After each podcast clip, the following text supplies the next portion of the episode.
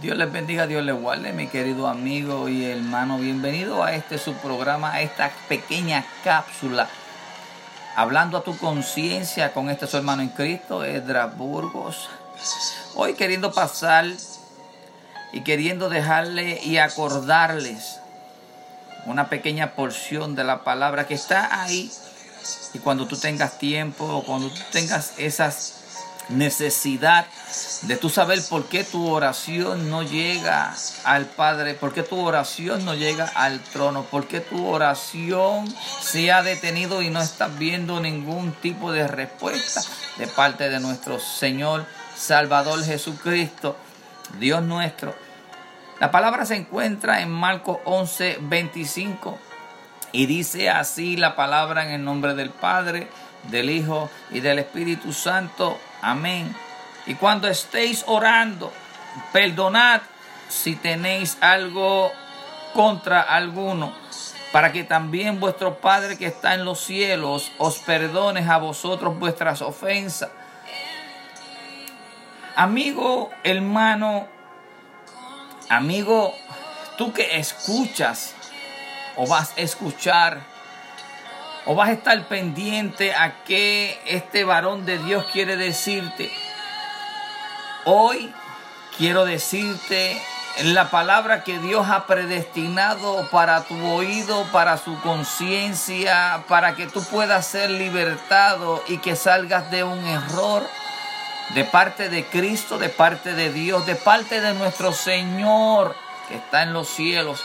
Quiero decirte que si tú tienes algo en contra de tu hermano, o hay alguna atadura, o hay algo que está impidiendo que tú te le acerques a ese trono maravilloso, a ese trono de Dios, y que tus oraciones, tus alabanzas y todas esas cosas que tú sientes y quieres dárselas a Dios no están siendo recibidas. Si hay algo dentro de ti que no esté conforme al corazón de Dios, como si tú tienes algo en contra de tu hermano o tú tienes algo que está incomodando algún tipo de cizaña, algún tipo de raíz de amargura. Vamos a perdonar a nuestro hermano, vamos a perdonar a nuestro prójimo, vamos a perdonar a todas esas personas que nosotros ofendimos y si no es tu culpa, como quiera, aunque no te sientas como que tú fuiste el que tuviste la culpa de dicha situación o de cierta angustia que se ha quedado ahí, que Satanás ha sembrado y no ha permitido porque tú le has abierto esas puertas para que Él entre, que Él hable, te susurre al oído y que te diga que todo está bien, que no te preocupes, que tú lo puedes odiar, que tú, eh, que Dios va a escuchar tus oraciones, que no te preocupes, pero déjame esa raíz de amargura, ese es el no perdonar dentro de tu corazón. Eso está interrumpiendo que Dios pueda escuchar esa petición, que Dios pueda escuchar ese clamor, que Dios esté agradecido por lo que tú estás queriendo llevarle muchas veces. Nosotros pensamos que estamos agradándole a Dios, pero más sin embargo ni las oraciones están llegando porque hay algo que no ha sacado, que está interviniendo, que está atrasando que la bendición de Dios vaya directamente a su destino. El destino de la bendición de Dios es para ti porque Él ya la diseñó y ya está propuesta para ti. En nuestra isla nosotros tenemos un dicho y dice que la pedra que esté para el perro, aunque esté muerta, se la darán. Y yo te digo, no como el dicho, sino que te digo que la bendición que está para ti, está para ti.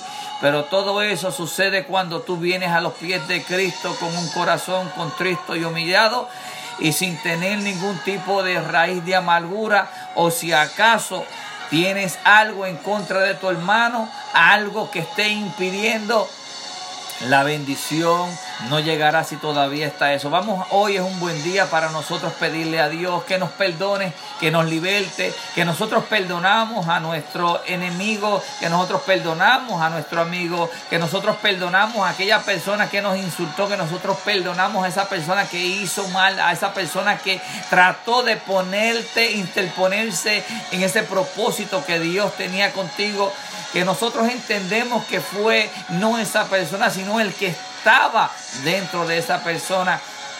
Hoy es el día para pedirle a Dios que nosotros seamos libertados, que seamos libres para poder ser parte de ese reino y de ese propósito que Dios tiene para con nosotros. Querido amigo y hermano, hoy es el día.